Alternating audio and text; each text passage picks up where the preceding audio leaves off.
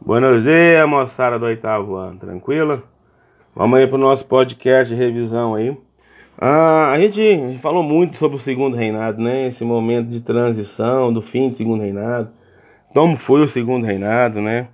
Ah, a gente busca analisar numa das questões aqui o, o sistema político vigente, né? Ah, onde o segundo reinado fortaleceu a figura do rei, certo? E acabou fortalecendo também figuras da elite, certo? Que vão estar comandando aí o Brasil. Então, nesse cenário aí, certo? A gente vai ver muita questão da formação de oligarquias mais para frente.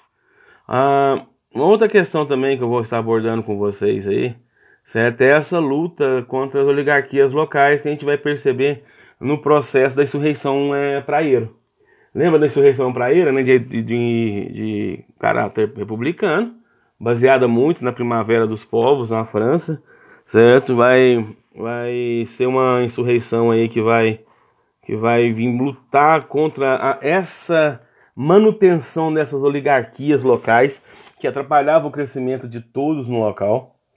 Então vocês vão analisar isso, buscar esse contexto aí e trazer isso para dentro da, da questão, certo? Ah, a gente sabe que dentro desse, desse cenário da insurreição é, praeira, perdão, a gente vai ter muito o intuito do, do, da ideia socialista são as ideias do século XIX, né? O socialismo cristão, o socialismo utópico, que vão, o socialismo científico, que vão fazer parte de todos os processos de abastecimento aí de ideias para momentos de revolução ou de revoltas em alguns locais.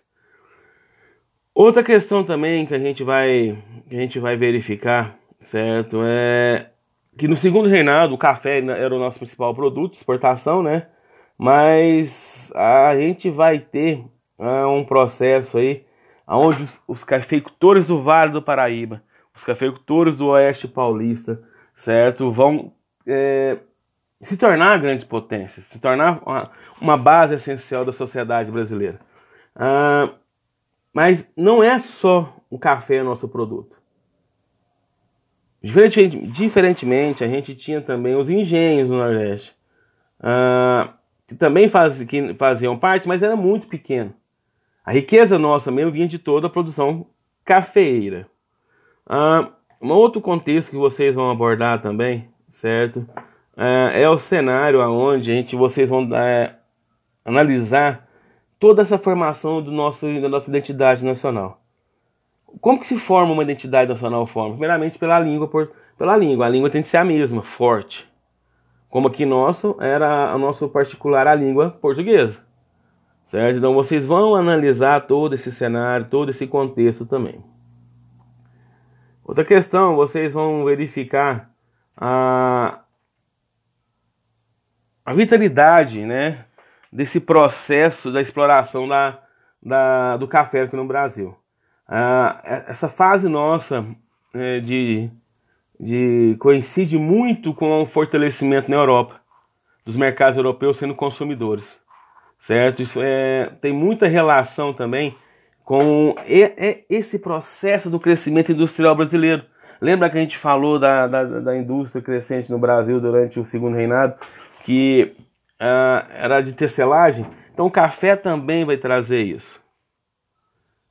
Em outro cenário, a gente vai verificar também que durante a monarquia, o Dom Pedro II, como eu falei para vocês, foi um, um monarca diferenciado, certo? Ele foi um monarca que visava a ciência, ele vai desenvolver instituições de ensino. Ele vai criar instituições de ensino aqui, principalmente para preparar esses jovens para ficarem aqui no Brasil e produzirem aqui no Brasil. Não esqueça, a educação é um instrumento que faz crescer um país. Então, Dom Pedro II ele não vai ficar atrás. Ele vai criar instituições de ensino aqui sim. Falando novamente da Revolução Praeira, né, ela repercutiu é, com grande escala em todo o país, certo? Ela teve um fortalecimento muito forte. Ah,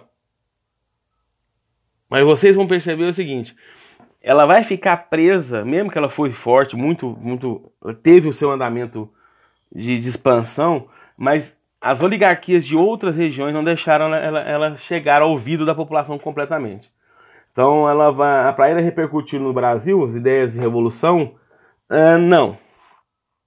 certo? Ela não desenvolveu tanto assim. Então, se tiver alguma coisa de marcar uh, o cenário da Revolução Praieira de forma incorreta, de forma correta, analisem isso. Ela foi uma grande revolução, sim, de intuito republicano, mas ficou muito preso somente ao Pernambuco. As ideias não conseguiram se expandir por todo o país. Ok? Qualquer coisa precisando, estou aqui. Um abraço.